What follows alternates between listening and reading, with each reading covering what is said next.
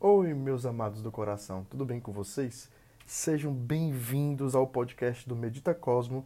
Aqui é o Arthur, idealizador desse projeto, e hoje eu venho compartilhar com vocês a minha experiência da minha terceira leitura do livro A Arte de Comer. E dessa vez eu fiz uma resenha e quero compartilhar com vocês essa minha resenha. Tudo o que eu aprendi e fiz durante 90 dias. Certo? Mas antes de tudo, quero começar com uma frasezinha que ele coloco aqui que eu achei interessantíssimo e falei, eu preciso compartilhar com o pessoal logo no início. Na página 86, e ele coloca da seguinte forma: Qual é o propósito de se comer uma tangerina? Comer a tangerina. Enquanto comemos uma tangerina, comer essa tangerina é a coisa mais importante das nossas vidas. Isso, meus queridos, é o mindfulness. É se dedicar ao presente, ao momento. E o primeiro assunto que ele traz no livro, deixa eu só guardar aqui. O primeiro assunto que ele traz no livro é sobre a maneira de se comer. Que ele começa com a seguinte questão: Quanto trabalho em uma única maçã? Gente, para a maçã estar agora nas suas mãos e você está comendo ela, ela foi uma semente, ela foi plantada, ela levou sol, ela passou por nuvens, ventos, chuvas, a ação do, da humanidade de colher, de derrubar, de mexer com o solo, com tudo isso. Então, olha só todo esse contexto histórico que a maçã passou só na parte da vida dela em que ela estava na natureza. Fora isso, que nem nós temos a nossa infância, nossa juventude, nossa fase adulta e a fase idosa, a maçã teve a parte da natureza e a parte da indústria. Na indústria ela foi coletada, passado química ou não, se for orgânico, foi separada. E depois ela foi para o supermercado. Mas a pessoa que passou no supermercado jogou ela com raiva e botou ela com força. A pessoa que trouxe ela no caminhão trouxe de qualquer jeito. Então, olha só todo esse contexto histórico que a maçã passou. Quando você se dedica a pensar no agora de sua comida, você está praticando mindfulness. E isso é o que ele traz no livro inúmeras e inúmeras vezes como questão. Isso, meus queridos, é o que ele chama de comer consciente. Quando você faz as questões, como eu acabei de falar, de quanto trabalho em uma única maçã. Não deixar sua mente se perder em preocupações, pensamentos e planejamentos. Quantas vezes você já comeu com pressa para voltar para o almoço?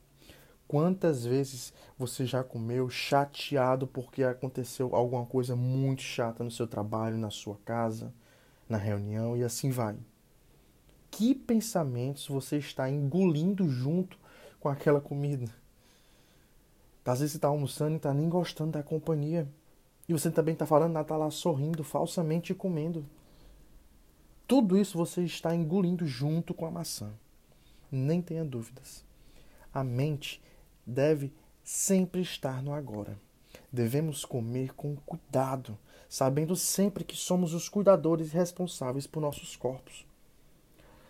E para compartilhar com vocês de outras leituras, tem até uns manuscritos budistas que falam, né, que nosso maior templo é o nosso corpo. Então só nós somos responsáveis por esse templo. Você está dedicando o tempo que ele precisa para ficar da forma que você quer? Vou deixar esse questionamento com vocês. O mindfulness ou a consciência plena, no agora, deve parar o pensar e nos fazer compreender todas as atividades que estamos fazendo no exato momento. Na refeição, se dedique à refeição. Isso é praticar mindfulness. Se dedicar à atividade com alegria e gratidão nos traz a oportunidade de ficar em paz Comer em silêncio é exercitar uma virtude. Gente, quantas e quantas vezes você já comeu assistindo jornal? Assistindo aquelas notícias tristes que aparecem no jornal.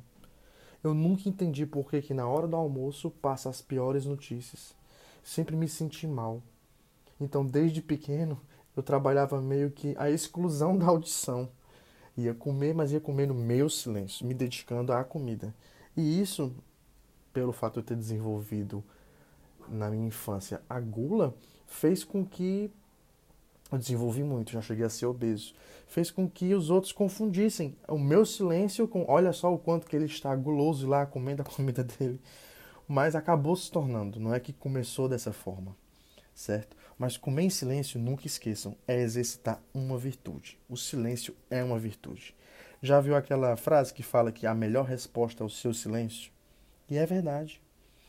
A comida e a comunidade é, um, é uma questão que ele traz muito lá. O autor chama de atenção plena a comida e a comunidade o ato de comer, dando atenção a cada mordida na comida e dando atenção a quem está ao nosso redor. Olha só o que ele fala. A quem está ao nosso redor e não ao assunto que a pessoa que está ao nosso redor está falando. Devemos dar atenção à pessoa, que é que ela tá, se ela tá eufórica, se ela tá alegre, e você se alegrar por isso e não pelo assunto. E é assim que você está dedicando a atenção plena à comida e à comunidade. Ficar atento à sua respiração antes de comer, gente, é mágico.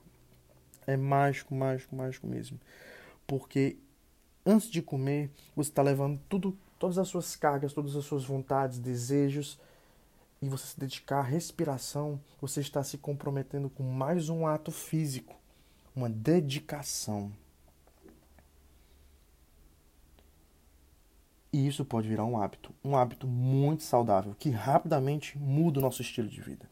Comendo com atenção plena, o cheio torna-se suficiente. Você não precisa comer montanhas e montanhas de comida para se sentir satisfeito.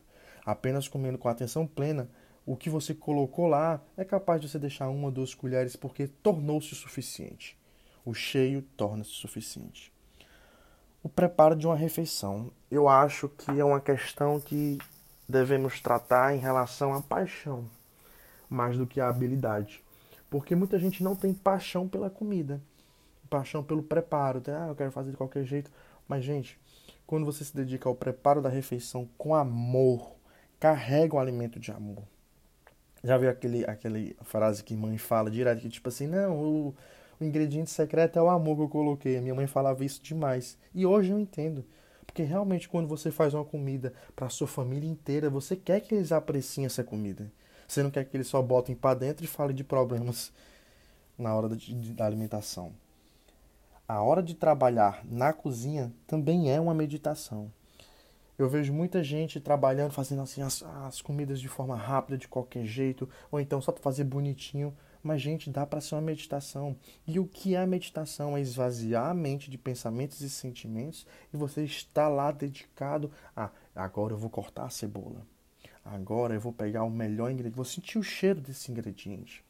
Não, esse ingrediente não combina com esse outro ingrediente. Isso é uma forma de você meditar durante o preparo da comida.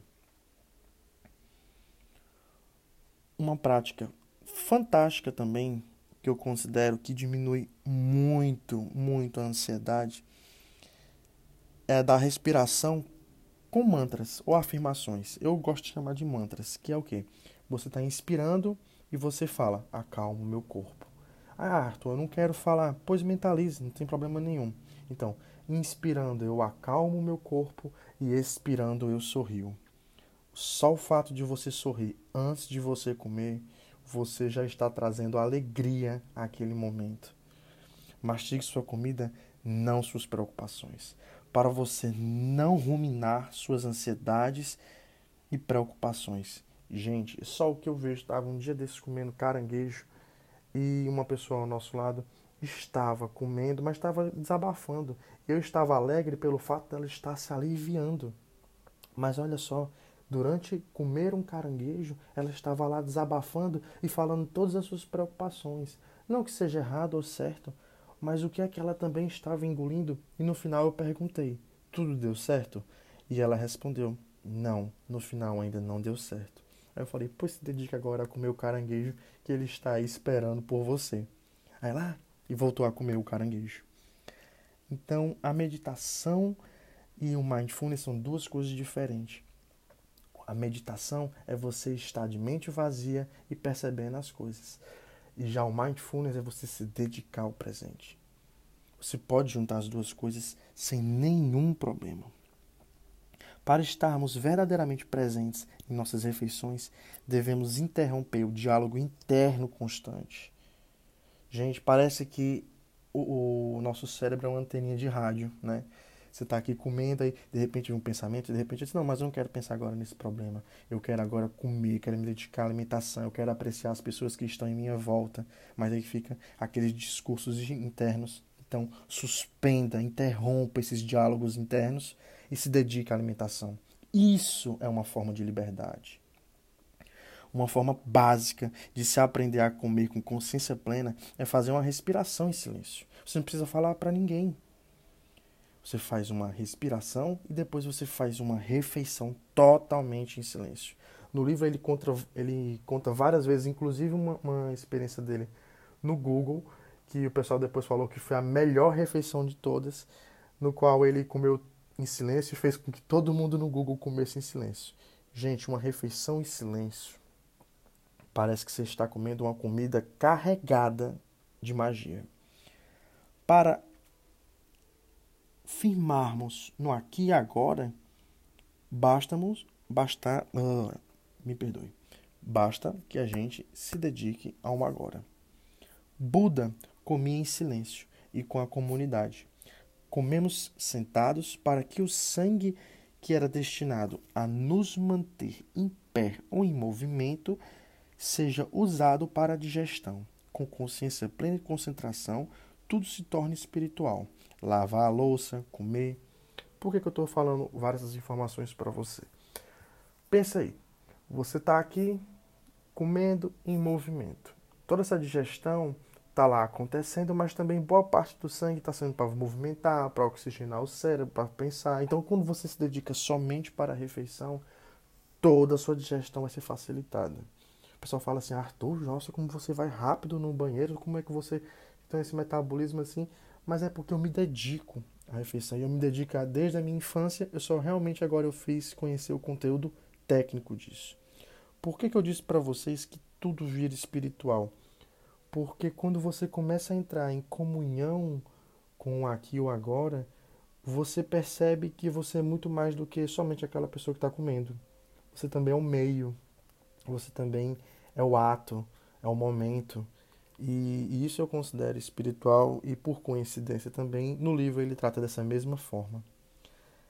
É, o pessoal fala assim, tem a Mary Kondo que fala, tem até um, uma série no Netflix onde ela fala de, onde ela fala que ela ama bagunça e a vida dela é ensinar as pessoas a arrumarem suas bagunças. É fantástico, super recomendo. É o método Kondo que ela organiza.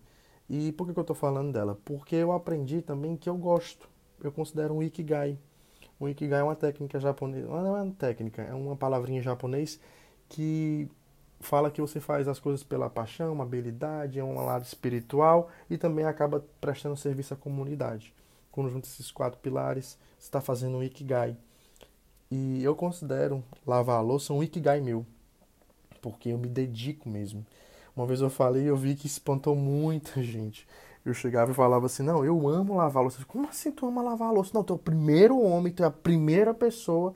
E, gente, independente de sexo, independente de crenças ou tudo, você pode amar tudo que você fizer se você se dedicar com muita, com muita vontade. E eu gosto. Se você me convidar para a gente comer e para a gente preparar a comida, nem tenha dúvida que no final eu vou lavar minha louça e se você deixar eu vou lavar a sua, sem problema nenhum. Uma das indicações que ele fala sobre lavar a louça lá é que lavar a louça pode ser como dar banho a um bebê. Eu não fazia dessa forma, mas depois que eu li, eu comecei a praticar e ficou até mais fácil lavar a louça. E a minha sogra vive dizendo: não, não tem quem lave a louça como o Arthur lava. Fica perfeito, brilhando a cozinha depois mas é meramente porque eu me dedico à atividade, certo? Ele indica a prática de cinco contemplações que eu achei cinco contemplações assim fantásticas. Ele indica também seis para a juventude, que eu inclusive publiquei lá no Instagram, mas eu anotei aqui para vocês as cinco contemplações e vou ler aqui sobre cada uma uma explicação simples. A primeira contemplação antes de comer que você pode fazer essa comida é um presente da terra, do céu, de inúmeros seres vivos e de muito trabalho duro e amoroso. Essa contemplação nos conscientiza de que tudo contém todas as coisas. Quando ele fala de presente na terra, no céu e de inúmeros seres vivos, você já parou para pensar, como minha mãe falava, em quantos micróbios tem na, na, naquele alimento? E você já ouviu falar que nós temos bactérias boas e ruins? Nós temos bactérias no nosso intestino. Então, se você tratar de qualquer forma, ou então até com ressentimento, o seu organismo ele fica mais fraco e qualquer micróbio, qualquer bactéria pode se desenvolver na sua fraqueza. Porque a nossa fraqueza, nós somos um ser macro, é a força desses seres micros. A segunda contemplação que ele fala é: devemos comer com consciência plena e gratidão para merecermos a comida que recebemos. Essa eu achei muito forte. Essa contemplação nos traz a consciência de que é justo viver o presente na hora da refeição. Gente, quando a gente fica pensando no passado, estamos carregando depressões, tristezas, ansiedade, ansiedades não, mas preocupações, e quando pensamos no futuro, estamos pensando em ansiedade. Então, pensar somente no presente e atuar somente no presente é justo. É justo com a sua própria vida. Pense nisso.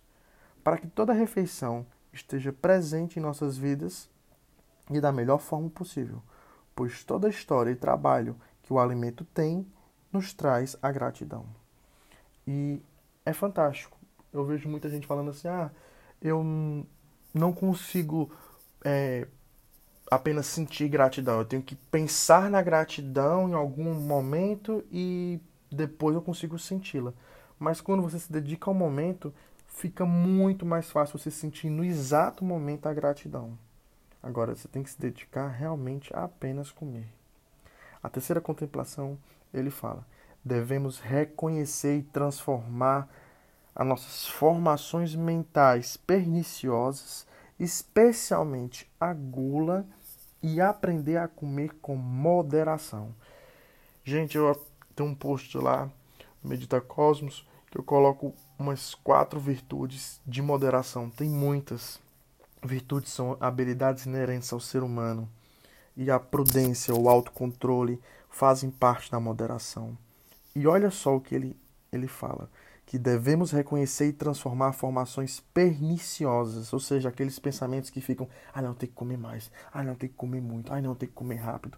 Nós devemos cancelar tudo isso e se dedicar à alimentação. Quando fazemos isso, a comida torna-se suficiente e você vai sentir muita moderação. De repente você vai estar trabalhando sua prudência e o seu autocontrole sem forçar ou sem pensar em trabalhar isso, apenas executar. Essa contemplação nos conscientiza de nossas tendências negativas e de que estamos no controle delas. Nós que escolhemos se vamos permanecer nessas tendências negativas ou se vamos pegar o outro lado da moeda e buscar tendências positivas na hora da alimentação. Nós que permitimos o nosso suficiente. Não é outra pessoa, não é a sociedade.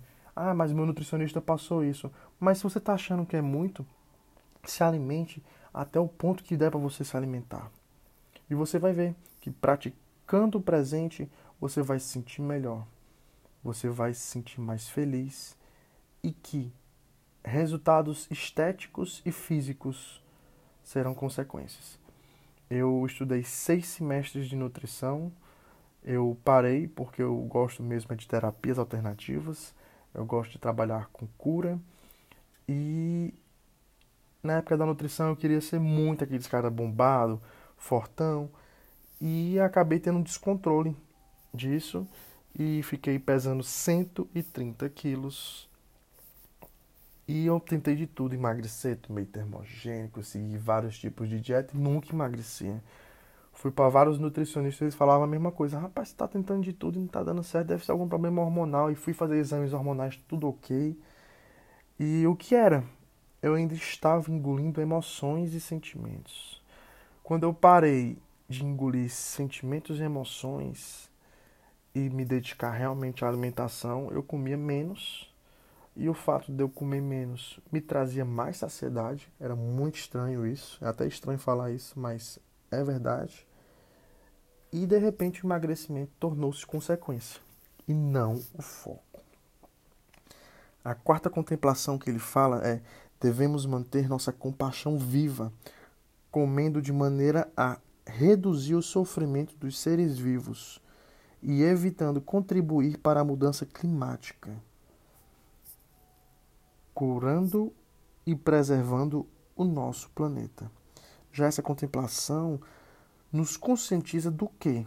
A comer para reduzir o sofrimento. Assim mantemos a compaixão viva dentro de nós. A compaixão é outra virtude e que muita gente confunde ela com generosidade. É uma, a compaixão é uma das camadas da generosidade. E quando a gente se alimenta de forma consciente com essa compaixão, foi como eu tinha dito um pouco antes. Fazer a comida com amor carrega a comida de amor. Então, comer a comida com compaixão nos carrega de compaixão. E é uma virtude muito boa para ser alimentado dela porque ela vai nos deixar cada vez mais alegre, mais em paz e mais harmônicos com nós mesmos e com a nossa vida. A quinta contemplação é a seguinte: nós aceitamos essa comida para nutrir a nossa irmandade, construir nossa comunidade e nutrir nosso ideal de servir a todos os seres vivos. Essa contemplação nos conscientiza de que um coração com mais compaixão nos traz a vida com mais significado. Assim você também se nutre de alegria durante uma refeição. É, gente, isso foi toda a resenha. Eu trouxe aqui de forma rápida para vocês, para não ficar também um podcast muito longo. Espero que vocês tenham gostado. São esses todos os insights e resenha, a resenha que eu fiz desse livro. Vou deixar o áudio assim mesmo, para vocês verem que o mais importante é sempre a gente se dedicar e executar no presente. Eu estou aqui para compartilhar com vocês toda a minha experiência em leituras. Nesse ano de 2019, estamos em setembro e eu estou lendo o meu quadragésimo livro. No final de tudo, eu vou tirar um, uma foto e vou postar. Eu estou querendo bater 100 livros daqui para o final do ano. Porque eu quero mostrar para vocês que conhecimento é bom, mas é melhor ainda quando a gente compartilha. Super indico A Arte de Comer, um livro fantástico do Tite Nhat Hanh. No próximo episódio eu quero trazer para vocês outro livro. Vou deixar para vocês ficarem atentos nas minhas redes sociais, arroba meditacosmo e o meu pessoal, arroba Arthur lá no Instagram. Segue lá, fiquem atentos e participem. Eu gosto de ouvir vocês, eu gosto de saber o feedback, eu quero saber assim, Arthur, compartilha esse conhecimento. Vou fazer agora uns, uns, uns posts lá no Instagram sobre solfégio e sobre as ondas bineurais. Eu estou usando muito para leitura e tem melhorado muito a minha leitura, a dinâmica de leitura, a assimilação. Eu já posso falar para vocês, baixem um aplicativo chamado Binaural e vão dando uma lida por cima. Depois eu vou lá e explico mais para vocês. Um beijo no coração, tenham uma excelente semana, um excelente mês um excelente ano, uma excelente vida. Eu amo vocês do fundo do meu coração. Muito obrigado por me escutar.